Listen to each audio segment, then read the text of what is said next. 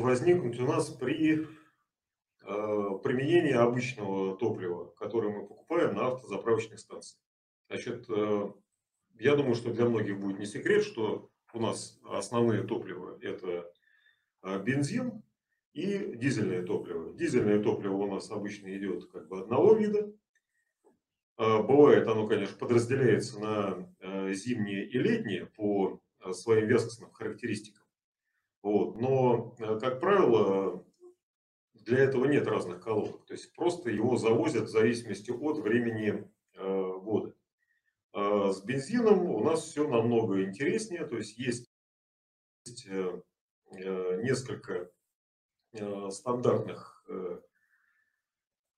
топлив, отличающихся и по октановому числу и по наличию каких-либо дополнительных э, присадок, в том числе смазывающих.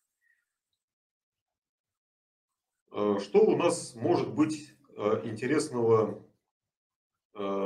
скажем так, плохого с топливом? То есть, если мы заправляем стандартное хорошее топливо, то никаких проблем у нас с машиной быть не должно. То есть, мы залили на заправке топливо, поехали, машина едет хорошо, расход у нас хороший, ресурс, соответственно, топливной системы у нас соответствующий. Значит, э, часто бывает так, что заправляя топливо, как бензин, так и дизель, мы получаем э, ряд каких-то, каких-либо проблем.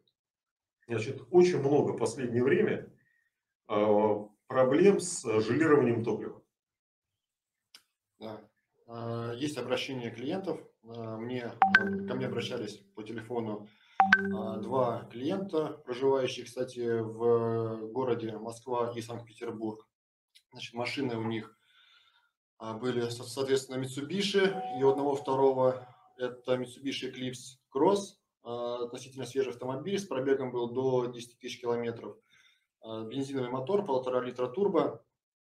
Клиент обратился после поездки в регион, после поездки в регион, у него появился именно желеобразование, это бензиновый мотор. И второй клиент, он из Петербурга отправился а, в Ленинградскую область, у него Mitsubishi L200 с дизельным мотором 2.2, а, тоже заправившись в Ленинградской области, у него забился топливный фильтр.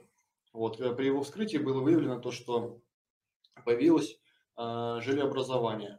А, естественно, был вопрос, а, с чем это было, чем это может быть связано, не связано ли это с нашей продукцией. Отвечаю сразу, нет, с нашей продукцией это никаким образом не связано. А, это в первую очередь вопрос к нефтепереработке топлива.